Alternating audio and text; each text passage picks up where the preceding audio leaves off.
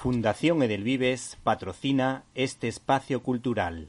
El guionista Mark White fue el culpable de que me reenganchase a los cómics a la edad adulta, a través de las aventuras y desventuras de Daredevil, y es que según los expertos fue una de las grandes etapas por las que pasó el Diablo Guardián.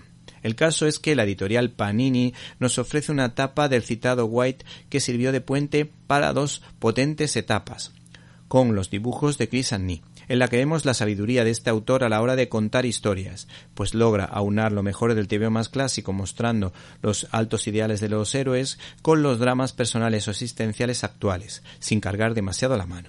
Es en definitiva un narrador clásico que permite que amemos los tebeos, el mundo de los tebeos de aventuras y de acción, salpicados con buenas dosis de humor y con momentos nostálgicos al más puro estilo americano, y ofreciéndonos guiños tan importantes como el de la primera portada del Capitán América en la que aparece golpeando a Adolf Hitler, con lo que todo lo comentado aparece en esta auténtica joya, Capitán América, el hogar de los valientes, en la que nos topamos con dibujos asequibles pero muy expresivos y originales. Por otra parte, hay una portada espectacular, alternativa del español Pepe Larraz y David Curiel.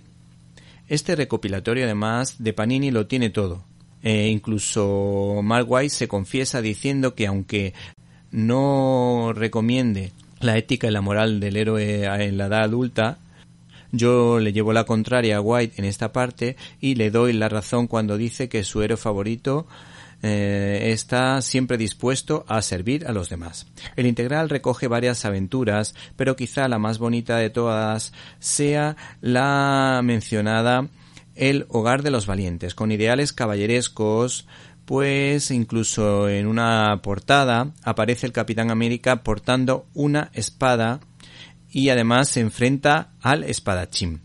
El centinela de la libertad en esta ocasión enseña su heroísmo precisamente mostrándonos en qué consiste el amor al prójimo y le dice a una niña Imagino que estáis asustados. Donna, quiero que hagas algo mucho más importante que tener miedo. ¿Vale? Seguimos una regla. Tienes que proteger a Jacob. Y ella dice, ¿por qué? ¿Por qué? Y el capitán responde, porque es más pequeño que tú. En otra escena, o mejor dicho, en otra viñeta, dentro de otra aventura titulada eh, Fuera de su tiempo, nos topamos con una brillante frase. Tenías a Hul porque él solo se mueve por poder y la ira. Yo lucho por la libertad y la esperanza. Esos son fuegos que arden eternamente. Restaurar al rey es solo el principio para restaurar la democracia. Juré defender a mi país, fuese cual fuese el coste personal. Finalmente, Mark White vuelve a acertar al ofrecernos un episodio inspirador en el que su padre y él levantan la bandera de su país. Una auténtica maravilla.